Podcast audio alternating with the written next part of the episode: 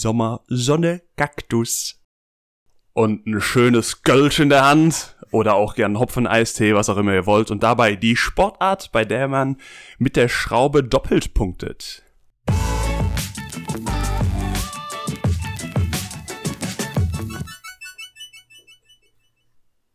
So, wir sind wieder live on on the road fast, ne? Wir sind wieder äh, bei Sebo zu Hause. Wir sind illegal vor allem. Wir sind, nee, sind wir nicht. Ist das nicht Kontaktbeschränkung? Nee, nee, wir sitzen ja dann doch zu Hause. nee, wir, wir haben es uns nicht nehmen lassen, mit Mindestabstand äh, nochmal eine schöne Folge aufzunehmen. Mindestabstand und Fenster zu. Ja. Wer braucht schon frische Luft, ne? Hatten wir heute schon genug. Sind schon im Wald gewesen. So, worum geht's, Freunde? Das Helge Schneider, Sport macht es mir neu. Ja, du, kann man ganz sehen, wie man will, ne? Hast du, oh, ich stell mir den vor, schön so mit Stirnband. Du sagst mit einer Schraube doppelpunktet. Ja. Beachhandball? Richtig, ja, es war, ich habe mir schon gedacht, dass du drauf kommen musst. Ich habe mir schon gedacht, dass du drauf kommen musst. Ey, ich muss sagen, ich bin total geflasht. Ich wäre jetzt bei irgendwas Turnerischem gewesen, Sebo. Woher weißt du das? Ja, äh, ich weiß, dass man beim Beachhandball mit einer schönen Drehung im Sprungwurf äh, zwei Punkte erzielt, statt nur einen, wenn man den Ball noch reinwärmst. Ja, wusste ich nicht. Ja. Weißt du wieder was Neues? Hat sich schon gelohnt, oder? Können wir eigentlich wieder aufhören. Aber nee, machen wir weiter, ne? Also letztendlich, ich dachte mir, ach, so eine, so eine Steinbruchsportart nochmal, ne? Das wäre herrlich. Also. ja, stimmt, da war was, ne? Warum immer alle Sportarten nochmal zusätzliche Variante am Strand gibt, habe ich mal gefragt. Ja, aber hat schon was. Ich weiß nicht, hast du, hast du schon mal Beachhandball ausprobiert? Ja, sicher, allein im Studium schon. Echt? Ja. Boah, der, ich glaube, das ist bei mir vorbeigegangen. Ah, das hätte ich auch mal gern gemacht. Also, ich hab's äh, im Verein mal gemacht, aber äh, im, im, Studium jetzt nicht. Aber ich hatte auch Spezialisierung, weiß ich nicht. Das gab's ah, bei ja, euch nicht. Gut. Doch, ich hätte ich hätte wählen können, aber ich habe es nicht gemacht. Naja. Ich habe mal auf einer Beachvolleyballanlage gearbeitet, aber jetzt nicht im sportlichen Bereich, sondern ich habe Buletten für die Leute gebraten, die da zu Besuch waren und Getränke verkauft. Hast du die Beachhandballer gedopt? Ja. mit, mit Bier. Ab und zu mal eine Bulette aufs Feld geschmissen. Ah ja, hat was. Wenn ich nicht zufrieden war mit dem, was ich gesehen habe, ist das wohl mal vorgekommen. Dann hast du Ketchup statt Mayo drauf getan. oh, badass. Nee, Beachhandball. Äh, jetzt, äh, wo doch die Sonne wieder rauskommt, ne? Wir sehen's. Herrlich. Muss dazu sagen, ist gerade bewölkt und regnerisch. Ähm, nee, ich dachte mir nochmal so eine schöne Sommersportart jetzt, wo es wieder richtig losgeht. Ich merke schon, ihr habt auch richtig Bock. Ich, hab Bock. Ich, möchte, ich möchte den Sand unter meinen Füßen spüren und eine Woche später immer noch in meiner Ritze. ja, gut. Schön, danke für die äh, Bilder. Nee, ähm, warum, ja, warum mit einer Schraube doppelpunktet? Was ist so der, der Kern beim Beachhandball oder was macht Beachhandball aus? Äh, Beachhandball lebt äh, ähnlich wie, wie, ja, die meisten anderen äh, Beachsportarten auch von, ja, mehr dem kreativen und dem spektakulären Aspekt. Und das ist auch der Grund, warum es äh, lange Zeit so war, dass jeder spektakuläre oder jeder kreative Treffer äh, nicht nur ein, sondern ja zwei Tore oder als zwei Tore gewertet wurde. Campertrick auch. Genau, Campertrick auch. Das, äh, was genau ist, Sebo? Ich würde die Frage an Christian weitergeben. Der Campertrick ist der Eliup des Handball. Und zwar ist es so. ähm, und zwar ist es so, dass der Passgeber äh, einen zumeist hohen Pass irgendwo in Richtung des äh, äh, 9-Meter-Kreises, wenn der so heißt, wirft und der Empfänger springt ab, fängt den Ball in der Luft und wirft ihn aufs Tor, bevor er wieder landet. Ja, genau. Und der, der zweite, wie gesagt, also das ist ein, ein äh, Wurf, der zwei Tore zählt und halt der, der Spin-Shot, also sich im Wurf 360 Grad drehen und äh, dabei dann aufs Tor werfen und das führt dazu, dass auch zwei Punkte gezählt wurden. Das war lange Zeit nicht so. Lange Zeit wurde jeder Treffer gewertet, äh, der irgendwie spektakulär war. Da waren die Schiedsrichter ziemlich überfordert mit. Was ist denn jetzt überhaupt spektakulär, äh, spektakulär oder was ist denn überhaupt kreativ? Da sind manche Spieler. Was ist für dich der spektakulärste Wurf? Beim Handball? Wo du sagst, da müsste es eigentlich drei Punkte für geben beim Beachhandball. Ja, beim Beach, also gut, Jetzt beim, beim Hallenhandball würde ich fast schon den, den Wurf aus dem Nullwinkel sogar fast noch spektakulärer sehen, wenn du den so schön am, am Kopf vom Torwart vorbei schnabulierst. Ich würde sagen, drei, amtlicher Drei-Punkte-Wurf ist der Camperpass von außen auf den Einspringenden aus der Mitte, aber dann mit dem Kopf rein. Stimmt, ja. Oder im Fallrückzieher.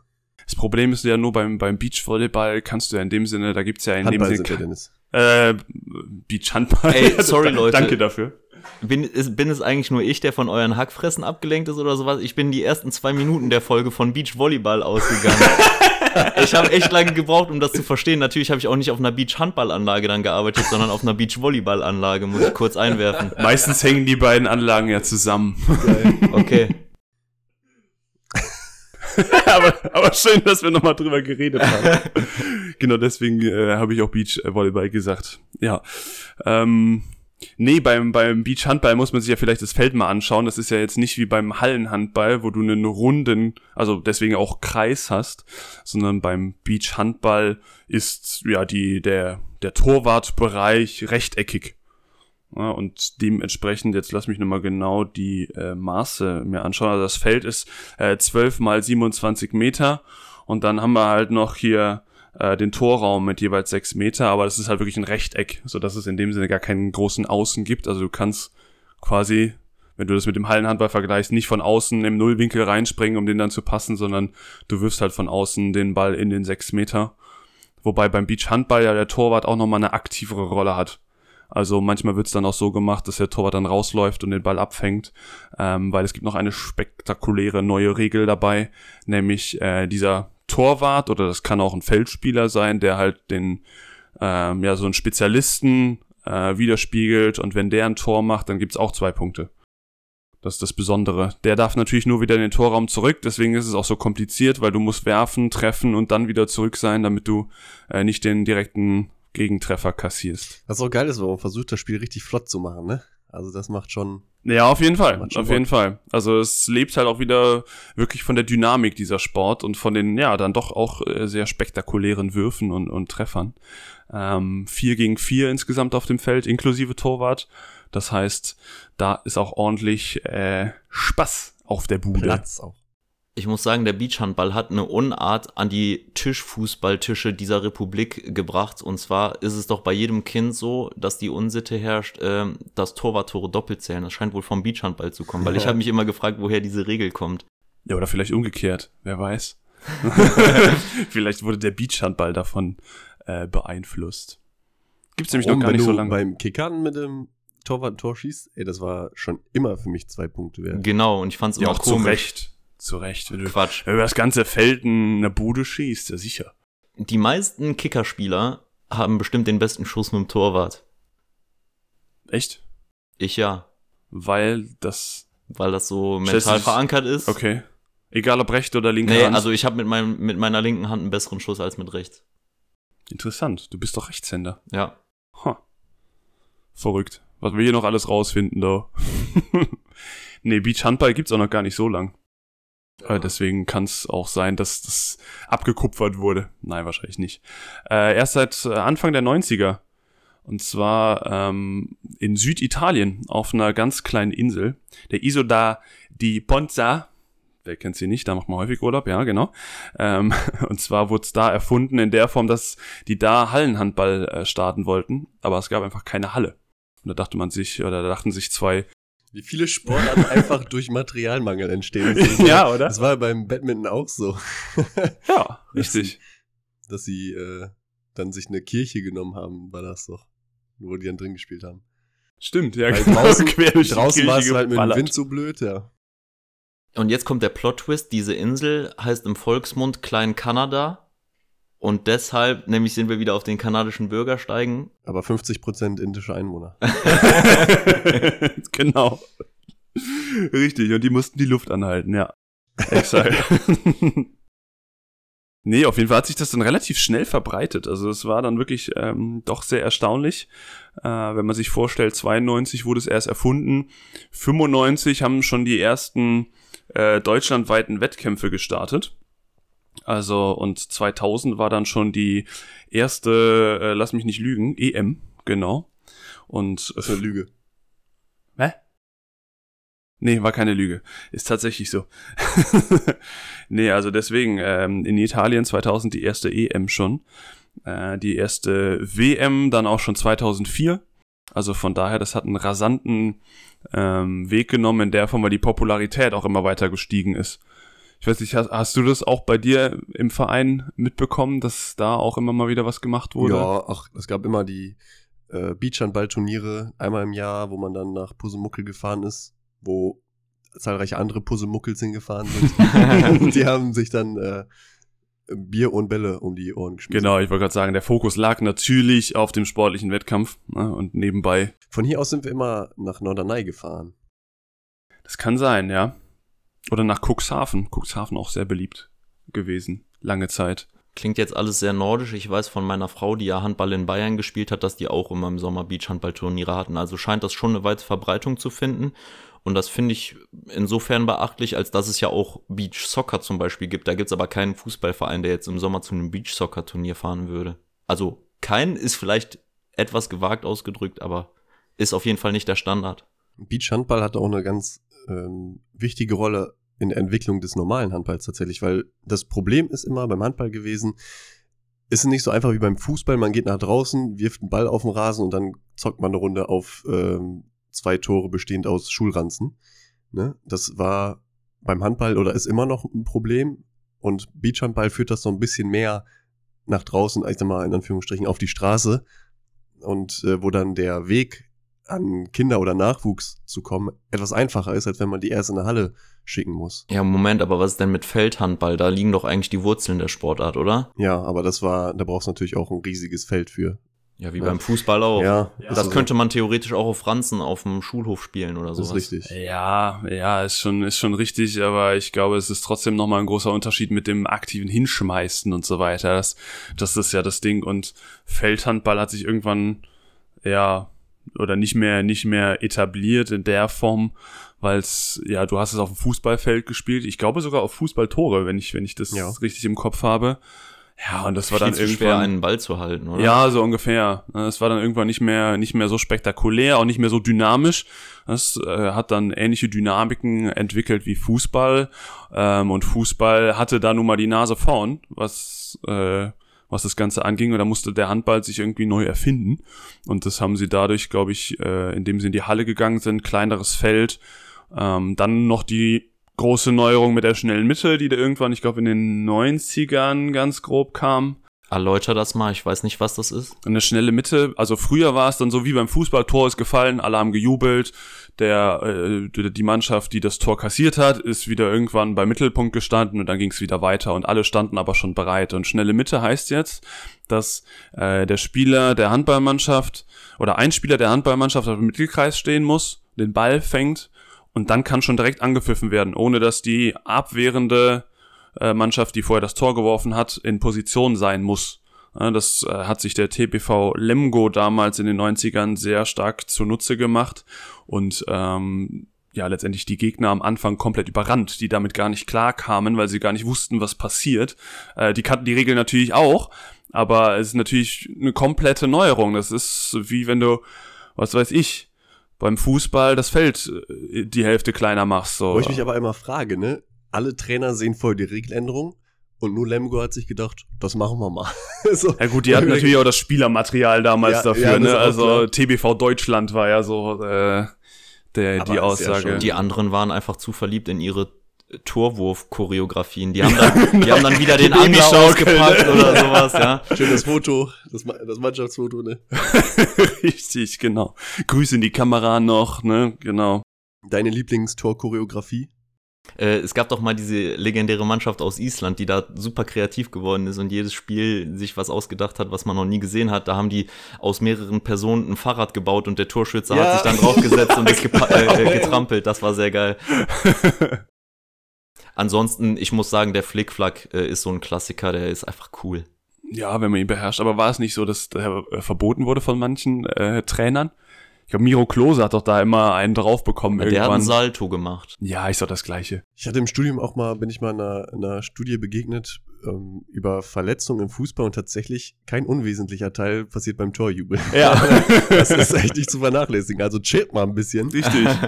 Deswegen, schnelle Mitte, auch im Fußball. ja, ich finde das, ich finde das schon cool, muss ich sagen. Also. Ja, es bringt auf jeden Fall mehr Dynamik in das Spiel. Und das war beim Handball wirklich eine Zäsur, also im positiven Sinne, hat den Sport nochmal komplett verändert, äh, weil so ein Handballspiel damals konnte auch mal gut und gerne 12 zu 14 ausgehen. Und wenn jetzt mal äh, die Spieler in Torlaune sind, dann kann so ein Spiel auch mal 40 zu 32 heutzutage ausgehen. Jetzt auch nicht äh, regelmäßig, aber schon häufiger. Und ähm, gut, ich meine, das passiert beim, beim Beachhandball jetzt nicht. Da sind es zweimal zehn Minuten. Wobei das Interessante dabei ist, ähm, dass zwei Halbzeiten ausgespielt werden, aber ähm, du immer wieder von Null beginnst. Das heißt, du kannst die erste Halbzeit verlieren. Wenn du die zweite Halbzeit gewinnst, dann kommt es zum Penalty-Shootout. Ähm, und das ist der, ja, der Gegenstoß. Das heißt, da ist dann eins gegen null. Ähm, du passt also sozusagen, wenn im, im Penalty-Shootout, ähm, oder es sind drei Spieler auf dem Feld, die beiden Torhüter, und der angreifende äh, Spieler, der auch an der Torauslinie steht, der passt seinem Torwart zu, ähm, sprintet nach vorn, bekommt den Ball vom Torwart wieder und hat dann noch drei Schritte, um äh, aufs Tor zu zimmern. Kann das natürlich auch wieder als Kreativshoot machen, also ihn als, als Camper direkt aus der Luft nehmen oder aber einen Spin-Move machen. Bringt natürlich zwei äh, Tore, wenn es gut geht. Wenn es nicht gut geht, ist natürlich kacke. Ne? Das ist wie beim, beim Elfmeterschießen, wenn du daneben geschossen hast. Ne? Das ist schon bitter dann dann musst du quasi oder dann zwingst du deine Mitspieler danach noch mehr Risiko zu gehen, um diese Punkte wieder aufzuholen. Ähm, und das Verrückte ist aber, die Torhüter stehen, wenn ich das noch richtig im Kopf habe, an der Torauslinie. Das heißt, der Torwart kann, wenn er gefuchst ist, auch direkt draufwerfen, wenn er sieht, der andere Torwart, der spekuliert vielleicht und will rauslaufen, äh, weil das Feld ist ja nicht so groß und den, den Gegenstoß abfangen, ähm, dann kann der Torwart auch direkt aufs Tor werfen und das bringt natürlich dann auch doppelte Punktzahl. Ich hatte mal ähm, auch noch zu Uni-Zeiten haben wir mal so ein äh, Turnier mitgespielt, auch über den Handballkurs und wir waren, ich weiß nicht wo, das war auf jeden Fall noch nicht in Finalreichweite und wir mussten ins Shootout, also K.O.-Phase waren wir auf jeden Fall. Frage dazu kurz. Ja. Shootout kommt aber wirklich jedes Mal, wenn eine Mannschaft die eine Hälfte gewonnen hat und die andere Mannschaft die andere Hälfte? Oder müsste dann ja. auch sagen, wenn mal die erste Hälfte 12 zu 10 ausgegangen sein und dann in der zweiten Halbzeit wieder 12 zu 10? Spielt das keine Rolle, wenn man die erste Halbzeit 30 zu 0 gewonnen hat und die zweite 10 zu 9 verliert? Nee. Äh, äh, das ist ja total ungerecht. Nö, ich finde es in dem Sinne gerecht, weil wenn du halt den Fehler machst, in der ersten Halbzeit zu viel zu powern und den Gegner richtig zu rasieren, bist du natürlich selbst schuld, wenn du in der zweiten nicht mehr kannst. Hm, also, von daher ähm, ich find's auch macht's gut, spannender weil, einfach. Weil, weil ähm, man da mehr Chancen hat, mit einer Taktikumstellung vielleicht mehr zu erreichen. Also wenn man die erste Halbzeit 30 zu 0 verliert und merkt dann, ah ja, da müssen wir einen taktischen Kniff machen und gewinnt die zweite 29 zu 0 und hat dann trotzdem verloren, finde ich, finde ich mal einen interessanten Ansatz, da das gleich zu schön. Ist halt nervig. Man kann es aber ne? diskutieren, ja. Also interessanter Ansatz auf jeden Fall, aber das ist generell eine Diskussion, die, die ist schwierig. Also so wie bei Playoffs oder so, dann, dann äh, bist du in der Regular Season Achter geworden und äh, ein Großteil der Spiele spielt dann hinterher keine Rolle mehr oder so, muss man gucken, ob das gerecht ist. Aber zurück zu deiner eigentlichen Anekdote. Ja, genau, wir haben dies, wir waren dann auch im Shootout und ähm, es war so, dass wir, äh, wir lagen unentschieden und die Gegner hatten noch einen. Ja, das heißt, halten cool, geht weiter, rein, die machen ihn rein, verloren. So, und unser Torwart hält das Dingen, Ball fliegt nach oben, er macht zwei Schritte vor, kniet sich hin, jubelt, ne, klassische Fußballerpose. Ball kommt aber langsam immer wieder runter. Schwerkraft ist einfach ein Scheißkonstrukt. und äh, pulst dann noch ins Tor rein. Natürlich Außenlinie schreit ihn an und er guckt nur so, scheiße, scheiße. Also Dennis, wenn du das hörst, äh, ein anderer Dennis. Ich wollte gerade sagen, also, äh, nicht ich. äh, erstens schöne Grüße und zweitens leck mich. ich glaube, den Dennis kenne ich sogar. Ja, ja. ja, schön, schön. Wobei man, S. Wo man, man äh, denkt, äh, im, im Sand bringt ja nicht viel, ne, weil der Ball ja einfach liegen bleibt, aber ja, manchmal kommen dann doch noch blöde Dinge. Ne, aber deswegen ist Prellen ja auch eher ungünstig. Ja, Passiert eher selten, dass der Ball wieder zurückkommt. Genau, und ist das nicht blöd? Oder wie ist das, wenn man die Halle gewöhnt ist? Ist das eine große Umstellung? Nee, es geht. Nee. Also in der Halle machst du ja auch, eigentlich, eigentlich prellst ja wenig in der Halle. Also unser Trainer hat auch gefühlt damals, oder einer meiner Jugendtrainer, auch so Tiki-Taka-mäßig, so wer prellt, wird ausgewechselt. So, Ja, ja. so ganz krass. Den Ansatz gibt's ja. Du willst natürlich schnell halten, den Ball. Ne? Alles, was prellt, ist langsam. Aber die schnelle Mitte, ne? das dachte ich nämlich, dass es erst die schnelle Mitte wäre. Der, der Aufbauspieler, der muss doch schon ab und zu mal ein bisschen Tempo verschleppen und prellen und so, oder? Ja, aber das Ja. da eher, also jetzt im, im modernen Hallenhandball eigentlich mehr in so Sinn, dass man noch ein bisschen durchwechseln kann. Wenn das Aufbauspiel einmal läuft, wird nicht mehr geprellt. Also da sehe ich nix. Beim, äh, beim TG wird mal geprellt, wenn noch zu viel Platz ist, also Tempo-Gegenstoß, zu viel Platz zum gegnerischen Tor. Da muss man geprellt werden. Ansonsten sehe ich selten. Also darf man im, im, im Beachhandball drei Schritte mit dem Ball in der Hand machen. Genau, du darfst den Ball theoretisch sogar am Boden rollen. Ich weiß gar nicht, wie häufig das passiert. Das weil ist mit dem Harz so scheiße, da kommt so viel Sand dran. Ja, das ist so eine Sandkugel. Nee, nee. Wird da auch Harz benutzt? Nein, Ja. Um Gottes Willen. das wäre ja witzig. Nee, nee. Das wäre richtig räudig. Das war jetzt eine dumme Frage, Christian. Merkst du selber, Nein, das war wa? ein Spaß. Ja, doch, war dumm, ja. Kein Problem, kann Fußballer passieren.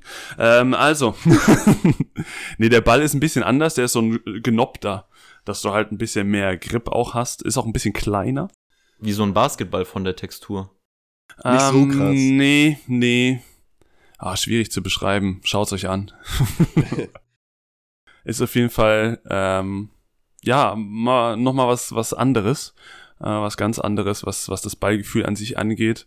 Und äh, macht auf jeden Fall mega Bock zu zocken, weil es halt wirklich auch normal von der Dynamik lebt, weil es kleines Feld, schnelle äh, Bewegungen. Es kommt beim ähm, Beachhandball auch nicht dazu, dass es eine Unterzahl gibt. Also es kann zwar sein, dass einer vom Feld fliegt, aber der wird dann direkt aufgefüllt mit einem anderen. Ne, Dass es halt da nicht ähm, ja, zu große Unterschiede gibt, weil wenn du dann doch statt vier drei auf dem Feld hast, das heißt ein Torwart und nur noch zwei Abwehrspieler gegen im Zweifel vier Angreifer, hast ja gar keine Chance Ja, mehr. Pech gehabt, wenn man unsportlich war. So ist es. Ja, Wie waren nochmal die Wechselregeln beim Beachhandball? Die waren auch etwas, wenn ich mich richtig erinnere, ein bisschen komplizierter als üblicherweise. boah, da, da kommst jetzt wieder in Details rein. Ja. Das weiß ich, meine, jetzt auch nicht mehr ist genau. Natürlich ein, ist natürlich ein Detail. Ja, das, Das kann man schon mal hinüberfallen lassen. Das ist elementar wichtig natürlich. Jeder lässt sich ja gerne auswechseln, deswegen habe ich mich auch damit äh, tiefgründig beschäftigt. Werde es natürlich äh, nachreichen. Ich meine, ja, was, ich, was ich noch weiß, ist, dass die Wechselzone größer ist. Äh, ja, das mag sein. Man muss, glaube ich, nur über die Mittellinie, über die Hälfte zurück. Ja, ich glaube dann, auch, genau. Und man muss, glaube ich, auf der gegenüberliegenden Seite davon auch rauslaufen, Ja, damit man von der anderen Seite und die, genau, ja. dann können die von der anderen Ja. Seite einlaufen, ja. Wir haben es nämlich im Hand, also im Handballkurs auch mal in der Halle gespielt. Also Beach-Handballregeln, aber in der Halle. Ähm, das hat auch Bock gemacht. Mit oder ohne Harz? Da auch ohne Harz. äh, mir fällt jetzt zum Auswechseln nämlich taktischer Kniff war, nämlich wenn die angreifende Mannschaft Fehlwurf hat oder ein Tor gemacht hat zum Beispiel, dass der Außen, der äh, gegenüberliegend steht von der eigenen Auswechselseite, zurückläuft auf der eigenen Seite hinter Mittellinie ins Aus, damit der Abwehrspieler auf der anderen Seite direkt am Tor reinlaufen kann. Oder der Torwart zum Beispiel. Ja, Das genau. sind, da siehst du mal, da haben wir doch die Auswechslung auch nochmal aufgeklärt. Hammer Die Spieler stehen alle hinter der Torlinie. Nee, die stehen an der Seitenlinie. an der Seitenlinie. Also, ja. Ja, aber du hast doch gerade gesagt, dass der hinten rein Ja, die können sich an der Seite auf äh, verteilen natürlich. Es gibt jetzt keine Wechselzone, die zwei Meter breit ist, sondern über die ganze Seitenlinie bis zur Hälfte. Du kannst dich quasi am, am Eckpunkt aus- oder Seitenlinie zur Mittellinie hinstellen, um direkt sozusagen den schnellen Gegenstoß äh, einzuläuten. Wenn hinten schnell einer rausläuft, dann kann vorne direkt einer reinlaufen. Das heißt, du musst jetzt nicht wie beim Fußball abklatschen oder so. Ich weiß gar nicht, ist es da überhaupt, muss man sich da berühren oder so? Nein. Auf jeden Fall Man muss nur warten, bis der andere wirklich das Feld verlassen hat. Ja gut, das ist ja äh, auch immer noch so. Also das ist auch beim, beim Beachhandball so, aber im Prinzip äh, der Vorteil, wie gesagt, du musst dir, oder du musst nicht an der gleichen Stelle raus wie rein. Und das erzeugt natürlich auch nochmal Dynamik. Und das ist äh, vielen aufgefallen, auch vielen Funktionären aufgefallen, dass es ganz schön attraktiv äh, sein kann. Das heißt auch über den Handball hinaus. Es gibt nämlich mittlerweile Bestrebungen, äh, den Handball zu den Olympischen Spielen zu bringen, also den Beachhandball. Normalen Hallenhandball gibt's ja schon da. Äh, ich glaube, gerade ist der Stand, also es ist, wird tatsächlich für 2024 schon angepeilt. Paris. Oui, oui, Paris. Ähm, es ist nur so, ich glaube, gerade hat die äh, oder der IOC noch reingeworfen, ja, wenn Beachhandball reinkommt, muss Hallenhandball raus. Und das hat äh, der, die internationale Handballföderation natürlich gesagt, ja, das ist natürlich nicht das, was sie sich vorstellen, sondern im besten Fall kommt natürlich beides rein. Ähm, ja. Gibt's, gibt's ein Beispiel für andere Sportarten, wo es sowas vielleicht, wo beide vertreten sind? Nee, mir würde nichts einfallen. Volleyball, Ja, das stimmt. oder? Was gibt's noch für, für Beach? Ja, muss ja nicht unbedingt. Beach sein. Auch, Aber- Ach so, wo zwei. Zum Beispiel Fußball und Futsal, die Hallenvariante oder so. Das gibt's ja, Ja. auch nicht beides bei den Ja. Olympischen Spielen. Ja, ich wollte gerade sagen, Futsal ist nicht dabei. Ne? Naja, wenn die Handballfunktionäre sagen würden, okay, aber unsere Damen ziehen sich ganz leicht bekleidet an, dann würden die Funktionäre vielleicht dann, sagen, sagt, dann sagt der Tommy, Tommy Bach sagt dann, uh, Uh, ja, können wir vielleicht mal machen, ne? Also Frauenwettbewerb ist schon mal zugelassen.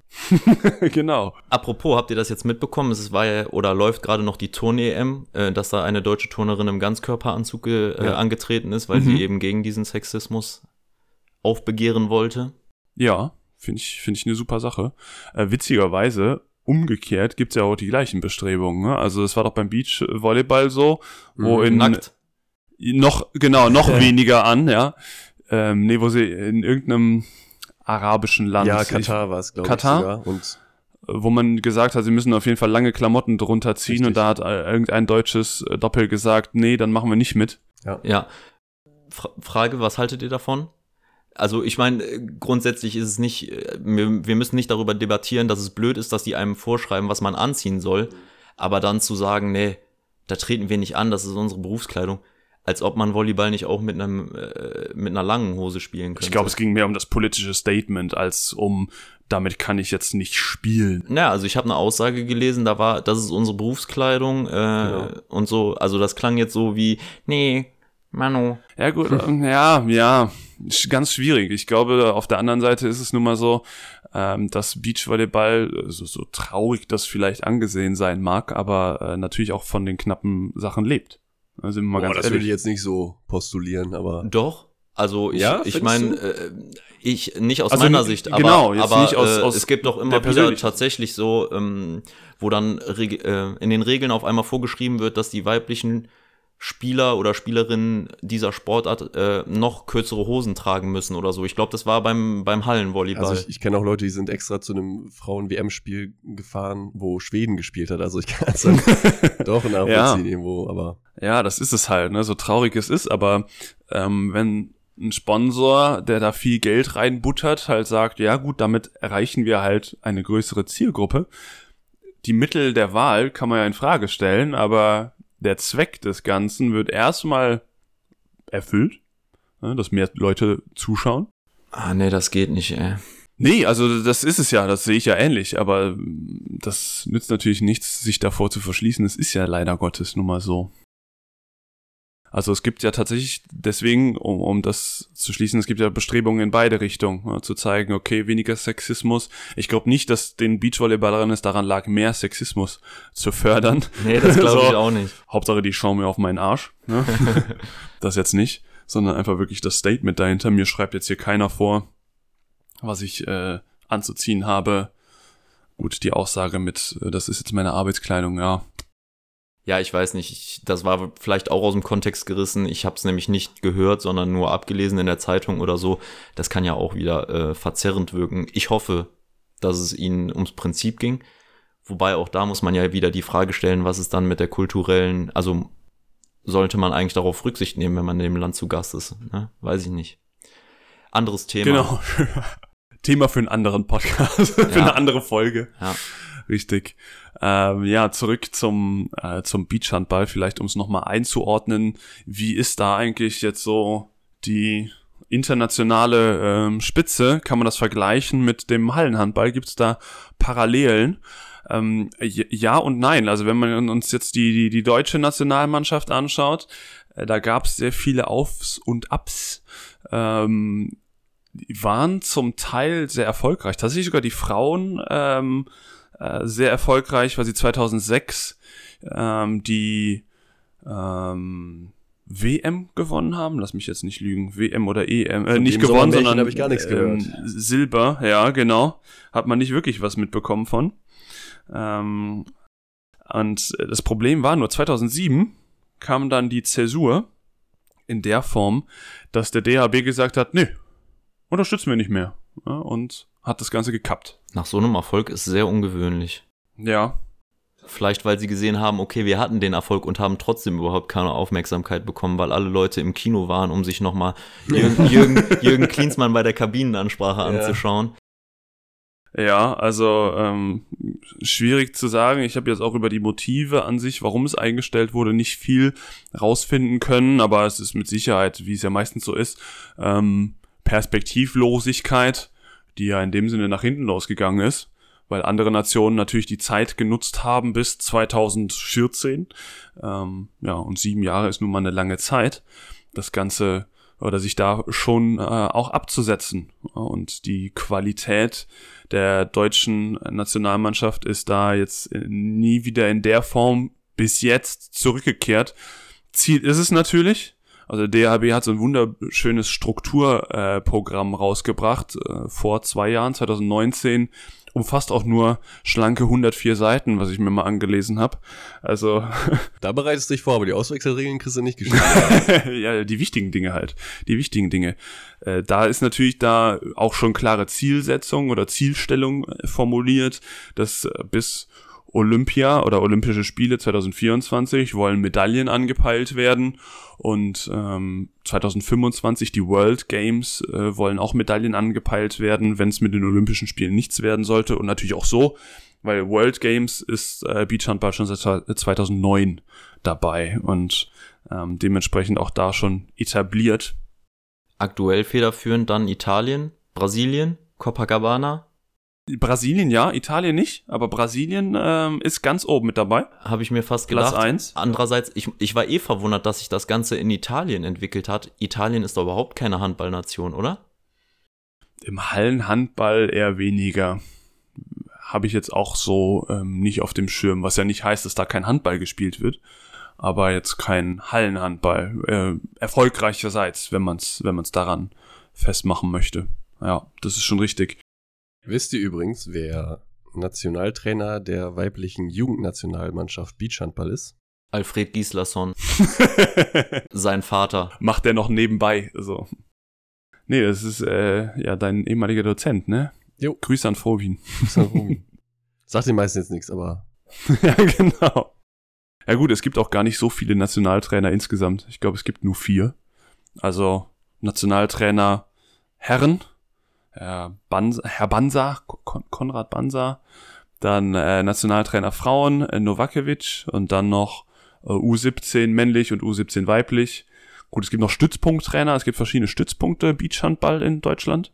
Die, das wird auch immer größer, ne, aufgrund auch äh, der, des Potenzials der Olympischen Spiele. Ähm, aber ja, so groß sind die Strukturen dann noch nicht, wenn man es jetzt mal wirklich mit, mit dem Hallenhandball vergleicht, wo man dann noch Scouts und äh, für gefühlt jede U nochmal einen eigenen Trainer, einen eigenen Trainerstab hat. Heißt, es gibt Athleten, die sich auf Hallenhandball, äh, auf Beachhandball spezialisieren? Oder kriegen die dann zusätzlich zu ihrem Hallenhandballtraining nochmal an diesem Stützpunkt äh, ab und zu nochmal äh, äh, ein bisschen Input auf dem Sand? Äh, ja und nein. Also es ist so, dass es, äh, Hall- äh, es gibt Beach-Handball-Mannschaften, feste Beach-Handball-Mannschaften. Es gibt noch eine Beach-Handball-Bundesliga. Ähm, aber was die Nationalmannschaft angeht, werden viele Spieler aus dem Hallenhandball rekrutiert. Da können wir jetzt sagen, ja, aber warum habe ich da noch nie so einen Uwe Gensheimer ähm, beim, beim Beachen gesehen? Weil die meisten ähm, Beachhandballer eher so in der zweiten, dritten Liga zu verorten sind oder Jugend, Jugendbundesliga zum Teil. Ich glaube, zwei Spieler der aktuellen Nationalmannschaft kommen aus der Jugendbundesliga. Wäre es nicht cool, die Leute zu nehmen, die gerade so den Sprung nicht in die Nationalmannschaft geschafft haben? Naja, die sind ja immer noch in der äh, Handball-Bundesliga, in der Hallen, im Hallenhandball mit, oder mit Sicherheit sehr aktiv und sehr erfolgreich, auch wenn sie jetzt nicht direkt in der Nationalmannschaft sind. Und Georg Köhle zum Beispiel. Wollte ich gerade sagen, Ja. Georg vor National Team. Der hat übrigens einen, äh, vor oh, zwei Spieltagen einen ordentlichen HPI hingelegt. Was ist das? 175 oder so. Handball oh, jetzt fangen wir an. Was ist der Handball Performance Index? Handball Performance Index. Äh, richtig. Ja, das ist einfach nur, um, um zu gucken, dass die man, dass man Leistung von Spielern ein bisschen objektiviert. Ähm, da werden verschiedene Parameter mit reingerechnet. Also das naheliegendste ist natürlich Abschlussquote und so. Ne? Aber auch Fehlpässe und, und so ein Kram. Ich weiß nicht, was da noch alles mit rein. Genau, ich glaube, du startest mit einem gewissen Punktewert in das Spiel rein und jede positive Aktion, sowohl in der Abwehr als auch im Angriff, wird mit Pluspunkten, jede negative mit Minuspunkten gerechnet und das wird über die Spiele zusammen addiert, um am Ende des Monats einen Spieler des Monats küren zu können. Das gibt's seit dieser Saison erst, Ja. glaube ich, den HPI. Und genau. damit man mal ein bisschen einschätzen kann, 200er Wert hat erst ein Feldspieler geschafft. Torhüter machen das schon häufiger. Ja, ja. Hat jetzt auch erst äh, letzten Spieltag, glaube ich.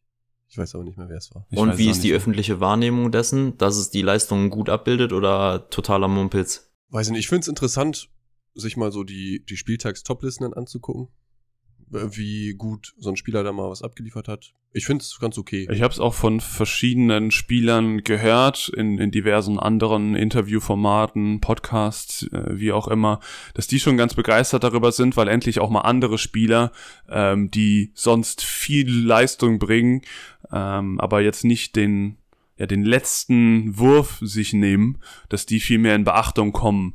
Äh, diejenigen, die spielintelligent sind und den letzten, den finalen Pass oder den vorletzten, der manchmal ja sogar noch wichtiger ist, ähm, spielen oder die Abwehrspieler, die selten beachtet werden, aber trotzdem eine, eine Riesenleistung für die Mannschaft äh, bringen, dass die auch ein bisschen mehr Anerkennung bekommen. Ja, Also- es wird generell sachlicher. Ich denke, irgendwann führt es dann dazu, dass die Verantwortlichen hergehen und sich den Handballindex nehmen und schauen, okay, ähm, der hat Gehalt XY verdient. Also, wenn du den unter Vertrag nehmen willst, dann wirst du auch äh, das Gehalt an, an die objektivierbare Leistung anpassen und so. Das könnte ich mir vorstellen, dass es dann langfristig der Fall wird. Was vielleicht aber so ein bisschen, ich sag mal, diese Superstar-Gehälter drückt, was okay ist, weil die auch viel vom Namen leben manchmal. Und, und vielleicht die, die etwas, äh, ich sag mal, die etwas unbekannteren Namen, die kennen natürlich alle, aber haben, dann vielleicht auch ein bisschen mehr kriegen. Ist doch Ja, äh, die Frage ist, wie kann man solche weichen Faktoren, wie wichtig fürs, für die Teamchemie und, äh, und so weiter, äh, Genau. objektivieren? das ist der Kritikpunkt dann doch final noch, weil du kannst nicht alles abbilden und du ist ja auch schwierig, da sind mittlerweile Datenmengen dabei, also jeder Spieler im, im Hallenhandball läuft mittlerweile mit einem mit so einem BH rum, wo so ein Chip auch drin ist. Katapult? Was? Katapult heißt so eine ganz bekannte Marke davon im Okay. Fußball. Okay, keine Ahnung. Ich w- kenn's jetzt nicht, nicht genau. Katapult Aber- ist ein Satiremagazin. Auch. Naja, auf jeden Fall im Ball ist zum Beispiel auch ein Chip drin, also es werden dann auch Ball- oder Wurfgeschwindigkeiten gemessen. Also es wird mittlerweile eine Unmenge an Daten gemessen, die sich halt vor allem die Medien zunutze machen und der ein oder andere äh, Trainer, wobei im, im Handball, glaube ich, ähm, so der Unterschied zwischen, ja, so diesen Laptop-Trainern und dem, dem alten Haudegen fast noch größer ist als im Fußball. Das heißt, da gibt es Mannschaften, die nutzen das extrem und manche, die nutzen das gar nicht äh, kommt meistens auf den, auf den Trainer drauf an. Aber mit den Daten kannst du prinzipiell schon, glaube ich, sehr, sehr viel anfangen. Ist auf jeden Fall sehr interessant für diejenigen, die es interessiert. Die können da viel machen. So. Für dich nicht? Doch, doch, ich find's interessant. Wie wir immer wieder vom, vom Beachhandball wegkommen hier. Brauchen wir einen BHPI? den, den BHP. Ja, bei den Olympischen Spielen dann vielleicht, ne? Wer weiß. Ich kann es mir fast nicht vorstellen, dass das aufgenommen wird. Ja, also wenn es wirklich nur unter der Prämisse ist, dass der Hallenhandball dafür weichen muss, dann wäre ich auch dagegen. Also ich finde den Hallenhandball, weil die, die Nationalmannschaft allein was, was äh, finanzielle Förderung angeht, lebt natürlich auch von, von Olympischen Spielen. Und das wäre irgendwie schade, wenn dann bei, bei der deutschen oder generell bei den, bei den Nationalmannschaften dann Etats gekürzt werden müssten dafür, dass andere halt weiter nach oben kommen. Ja, gut. Steckst nicht drin. Da steckst nicht drin. Äh, es gibt übrigens, um nochmal auf die ursprüngliche Frage zurückzukommen, ähm, gibt es immer mal wieder Ausnahmen, was auch Profis angeht. Also es gibt äh, den einen oder anderen Profi, der sich auch den Spaß, Spaß in Anführungszeichen, gemacht hat und auch mal bei der Beachhandball-Nationalmannschaft mitgemacht hat, wie der, der Torhüter von äh, Frisch auf Göppingen, der Daniel Rebmann, der hat zum Beispiel mal mitgemacht. Ähm, also es gibt auch solche äh, Ausnahmen, die da wirklich auch Bock drauf haben und natürlich auch die Freigabe vom Verein bekommen. Das ist ja auch noch so ein Punkt. Der muss natürlich mit dazukommen, weil auch da ist die Verletzungsgefahr im Sand ja auch nochmal eine. Ich weiß nicht, ob sie eine andere ist. Was würdet ihr sagen? Ich denke mal, man muss sich an die andere Belastung gewöhnen, aber dann hält sich das in Grenzen, denke ich. Also nicht viel mehr wahrscheinlich als beim normalen Hallenhandball, vielleicht sogar weniger, weil einfach weniger äh, äh, Spieler auch auf dem Feld sind, also auch weniger Kontakt vielleicht zustande kommt. Ja. Also ich würde sagen, das Umknickrisiko ist im Sand höher, aber auf lange Sicht ist der Impact geringer des Bodens. Das heißt, du wirst nicht so äh, langfristige Schäden wie, wie an, ja, an den Knien oder sowas haben vielleicht. Ja, das, das mag natürlich sein. Ich weiß nicht, durch die Unebenheit mit Umknicken oder so kann ich jetzt auch schwierig einschätzen, ob da jetzt viel bei passiert wäre vielleicht mal ein interessanter Studienansatz, was das angeht. Aber gut, dafür muss es halt noch weiter professionalisiert werden. Da äh, hat Deutschland echt durch die, durch diese zeitliche Lücke ähm, viel Boden verloren. Also da Deutschland ist jetzt wirklich noch, ja, was heißt weit weg von der von der Weltspitze, aber schon ordentlich. Also man kann Brasilien ganz oben sehen, durch ihre Athletik vor allem. Äh, die kommen ja auch im Hallenhandball jetzt immer weiter nach oben. Und das ist auch ein großer Punkt. Also jetzt im, im Männerbereich sowie im Frauenbereich. Im Hallenhandball weiß ich gar nicht, wie es bei den Frauen ist, aber im, im Beachhandball ist Brasilien sowohl bei den Männern als auch bei den Frauen ganz oben anzusiedeln. Kroatien ist noch, ist noch stark, aber auch so, so ähm, Länder wie, wie Portugal oder ähm, Russland, Ungarn, Spanien. Das sind alles so. Ah, ich sehe mich schon an den russischen Stränden Schöne Runde Beachhandball. Ja, in den Sochi, oder? Hatten wir da. Nächster Sommerurlaub Sochi Beachhandballturnier. Genau, und von da aus direkt zum Bob fahren. Herrlich. ja, nee, aber ich glaube, Beachhandball wird auf jeden Fall eine, eine rasante Kurve nach oben nehmen. Also die Professionalität auch da in dem Strukturprogramm schon ganz klar formuliert, wo es hingehen soll und wie das erreicht werden soll. Trainerschulung, ähm, Sichtungen, Scouting. Ähm, und das funktioniert natürlich alles nur in Kooperation mit dem Hallenhandball äh, wo man natürlich dann genau solche Pausen wie in der Sommerpause, wo es eigentlich Spiel und Spaß ist, trotzdem auch nutzt, um da schon mal zu sichten, was ist wirklich sinnvoll. These, es wird der Moment kommen, wo Roundnet den Hallen, äh, ah, den Beachhandball ersetzt. Wo Roundnet den Beachhandball ersetzt? Ja. Erläuter mal. genau, jetzt sag doch mal. Ja, ich denke, äh, Beachhandball ist doch ähm, so eine so eine Fun-Sportart, cool am so was vom Lifestyle lebt. Hey, kann ich am Strand spielen, cool. Ähm, und Roundnet brauchst du einfach noch weniger Spieler, noch weniger Material. Aber das ist doch noch mehr eine Lifestyle-Sportart. Ja. Roundnet. Ich glaube, da ist der, der Leistungsgedanke noch mal ein anderer. Also, abgeschmettert. Genau. Buh. Oder möchtest du noch, möchtest du noch mal eine These dagegen stellen? Nö, ich lass die These so im Raum stehen und wir gucken mal. Die Geschichte wird mich freisprechen. Ich stelle mir, ich, ich stell mir einen Wecker auf in zehn Jahren und dann. Genau. Schreibe ich mir in meinen Kalender rein. Also wenn du siehst, wie viele in Köln aktuell trotz Kontaktbeschränkungen auf den Wiesen Roundnet spielen, wird diese Sportart auf jeden Fall noch weit nach vorne gespült werden. Ob das jetzt in direkter Konkurrenz zum Beachhandball steht, darüber lässt sich streiten. Ich wollte einfach nur mal hier ein bisschen polarisieren. Und nochmal natürlich, natürlich äh, ein Hint auf die Folge äh, was? Vier? Ja. Ja, natürlich auf die Folge vier, genau. Die hieß die Sportart. Bei der sich, bei der sich vieles im Kreis dreht. Exakt. Hört's euch an. Richtig. Ja. Ich würde sagen, genug gebrabbelt. Gehen wir ins Eingemachte. Das Quiz. Hier kommt das Quiz. So, wie wir wissen, es steht, und das konnte ich mir sogar merken, das musste ich nicht nochmal nachhören, 0 zu 0 zu 1. Wahnsinn. Chris ist äh, letzter also mit. Dennis und ich, wir sind gerade geteilter Sieger. Genau, eigentlich könnte es so bleiben. Das gefällt Jo. mir eigentlich ganz gut. Aber gut, ähm, wird's wahrscheinlich nicht, von daher wollen wir mal das Quiz starten und Chris ist schon ganz aufgeregt und hibbelig. Hui. Die nächste Kategorie heißt übrigens Chris Quiz. Chris Sag das mal dreimal schnell hintereinander. Jetzt Chris Quiz, Chris Quiz, Chris Quiz. Okay, also, bevor einem jetzt die Ohren platzen, ähm, die Beachhandball-Weltmeisterschaft 2018. Wie viel Prozent aller Tore wurden ähm, insgesamt bei den Frauen mit Hilfe des 360 Grad Spin Shots erzielt? Acht. 8 Prozent? Ja. Okay, das kam irgendwie aus der Pistole. ähm, 19. Und wie werden dann die anderen Tore gemacht? Normal. Norm voll normal. Gut. die werden gut gemacht, ja. Ähm, nee, es sind grandiose 50 Prozent. Wahnsinn. Ja. WTF. Ja. Ich wusste schon, dass es Christian zu niedrig geschätzt hat. Das war mir klar. Ja, 8 Prozent ist schon äh, sehr dann musste ich auch nicht mehr so hoch gehen. da musstest du kein Risiko gehen. Kein Risiko. Ja, 50 Prozent. Also äh, Campertricks äh, 14 Prozent bei den Damen. Ey, ist das so leichter? So, äh, hat man immer die Zeit, da so eine 360-Grad-Drehung zu machen oder was? der Platz dafür ist meistens da, ne? Das muss man sich halt denken. Wenn du sagst oder dir vorstellst, du hast drei Verteidiger auf einer Spielfeldbreite von, was hatte ich gesagt, 12 Metern.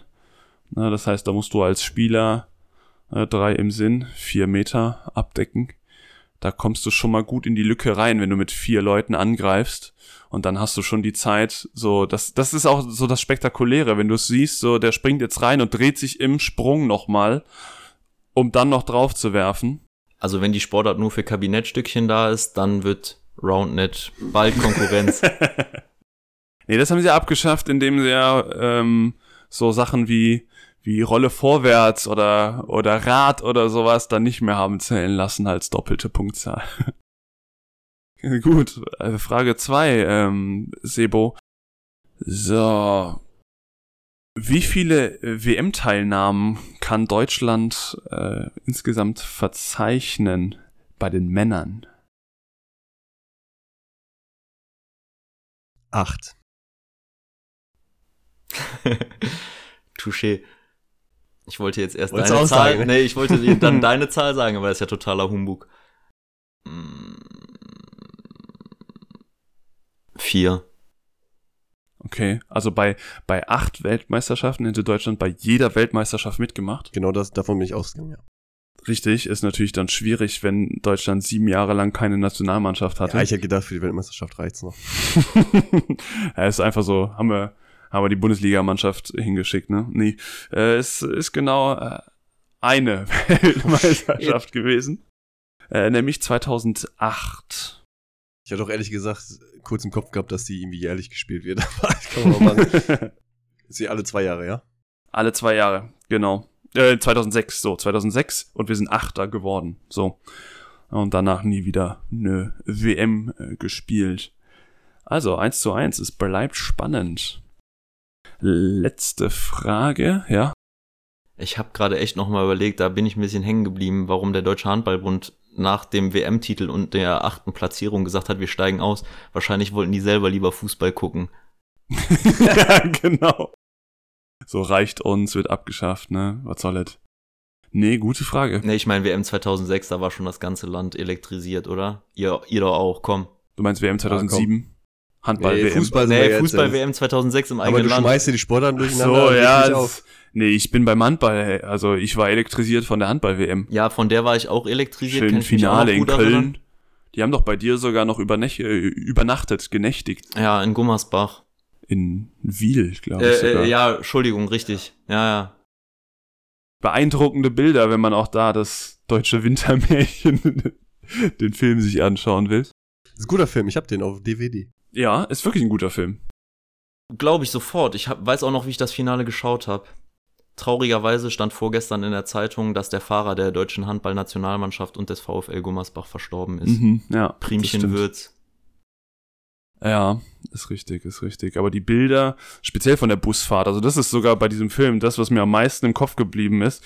Die Busfahrt von Wiel nach Köln, wo an der Autobahn gefühlt an jeder Brücke und sogar auf dem Standstreifen die Leute standen und dem, dem Bus zugejubelt haben, wo man sich gedacht hat, okay, das kennt man sonst nur vom Fußball. Gut, war halt auch erst ein halbes Jahr. Und vom Vorher. Beachhandball. Und vom Beachhandball, genauso, ganz klar. Und die Szene natürlich mit Oliver Rogisch. Wo er sich hat tackern lassen. Ja, Mit oder ohne Betäubung? Ohne. Ohne. Wir müssen ihm die Haare wegrasieren. Nein, nein, nein. Holla, holla. ja, guter Film, guter Film. So, letzte Frage.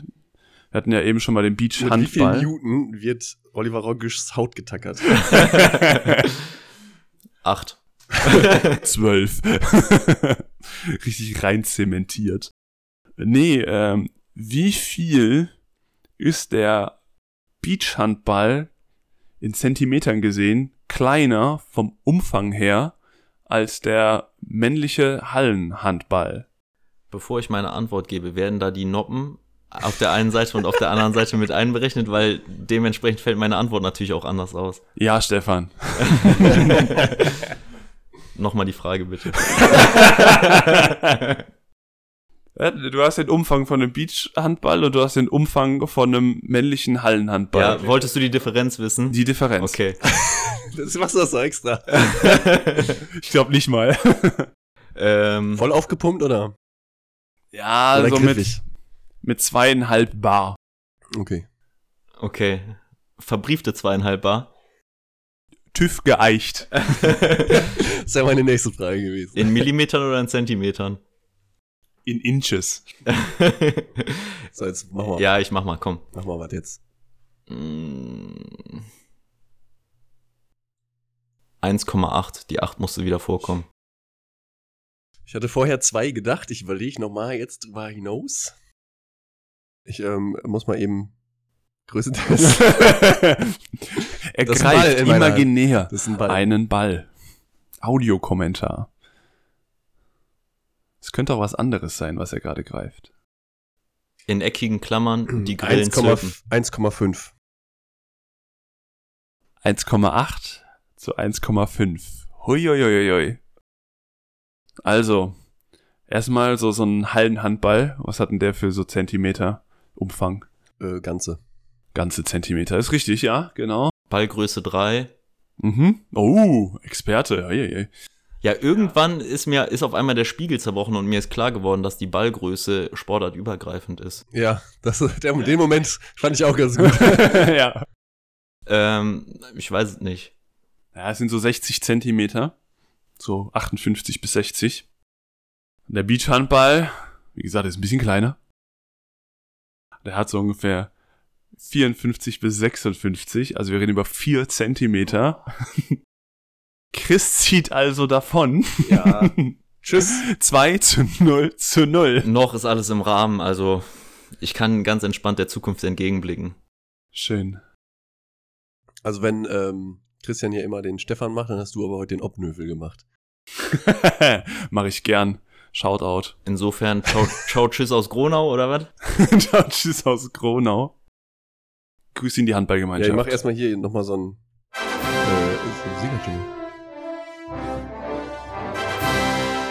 Mein Dank geht an Matthias Optenhöfel, der mich viele Jahre lang begleitet hat in der Sportschau. Hört ja jetzt auf, ne? Ja. Geht wieder ins Privatfernsehen zurück. Ach echt? Mhm, Mit der Frau Zerwakis zusammen, die aber Jo. auch bei der Tagesschau aufgehört hat. Komisch, ich habe mich bei ProSieben. beiden gefragt, warum die jetzt aufhören. Was machen die denn jetzt? Wir machen so eine Interview-journalistische Sendung auf ProSieben. Genau, mit, mit dem schmissigen Namen Optenhöfel und Zerwakis. Hat, hatten wir heute Morgen schon, als wir bei dem Laden Currywurst und Pommes vorbeigefahren sind und uns überlegt haben, was werden die wohl verkaufen. Nicht schlecht. Ja, deswegen schaut euch die neue Sendung an. Guckt in Beachhandball rein 2024 Ja, aber jetzt nochmal, wenn wir gerade mal bei Sportschau sind, ne?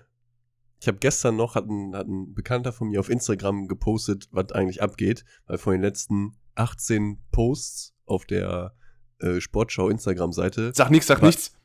FC Bayern. Ja, warte, ratet, wie viele von diesen 18, jetzt mache ich nochmal eine Quizfrage hier, Leute, jetzt mache ich den Obnöffel. Wie viele von diesen 18 Posts waren äh, hatten nichts mit Fußball zu tun. Zerro. Zerro. Ja, denke ich auch. Zwei. Ah, okay. Schon krass. Und worum ging's da? Keine Ahnung. Äh, einmal um Luka Doncic, das hab ich, Okay. also NBA. Und das andere weiß ich jetzt nicht mehr. Aber da sieht man, jetzt, äh, so ist der Podcast entstanden, war? Ja, Ne? richtig. Richtig. So muss man es wirklich sehen, ne? Öffentlich-rechtliche und, und So. Sport. Ihr alle ja. bezahlt dafür, Leute. Geht mal auf die Straße, haltet mal Schilder hoch. Zündet die Fackeln an, holt die Missgabeln raus. Da kann ich was zu sagen. Und zwar habe ich mal gesehen, da war wieder ein, ein Fußballpost von der Sportschau. Und dann hat einer genau so einen Hasskommentar darunter geschrieben, von wegen, ey, wir wollen nicht immer nur scheiß Fußball. Und dann hat der aber einen richtigen Shitstorm bekommen, so von wegen, ja, das halt interessiert halt die meisten hier in diesem Land Ja. und so. Ja, auch schwierige Diskussion, weil letztendlich, ja gut, äh, damals, als äh, Handball ja noch äh, auf Sport 1 lief, lief es zum Teil zur gleichen Uhrzeit wie Fußball-Regionalliga. Und was haben sie übertragen? Fußball-Regionalliga, weil einfach statt 200.000 Zuschauern beim Handball nur 100.000 am Fernsehen zugeschaut haben, damals.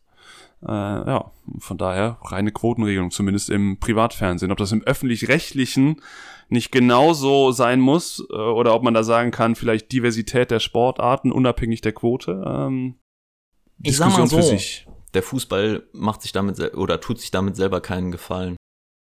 Ich als krasser Fußballfan, der ich früher gewesen bin, interessiere mich langsam auch nicht mehr dafür. Aber Superliga hättest du geguckt. Ja, sowas von. Abo hast du schon gekauft. Ne? Hat mich schon immer interessiert, wie, wie der Scheich gegen den Oligarchen abschneidet. du meinst wie jetzt in der Champions League im Halbfinale? Ja, genau. Auch super spannend. Katar gegen Abu Dhabi und ähm, wer hat noch gespielt? Der spanische Staat gegen gegen wen haben sie noch gespielt? Real Madrid gegen Ach, Chelsea. Gegen, gegen den russischen Oh, oh, Roman. Abramovic. Ja. Das Einzige, was mich an der Superliga interessiert hätte, wäre der neue Jingle. Die Besten! Ist ja Champions League. Die Superste! Ich glaube, es ist Zeit dafür, dass wir unseren Jingle abspielen. Auf Wiedersehen.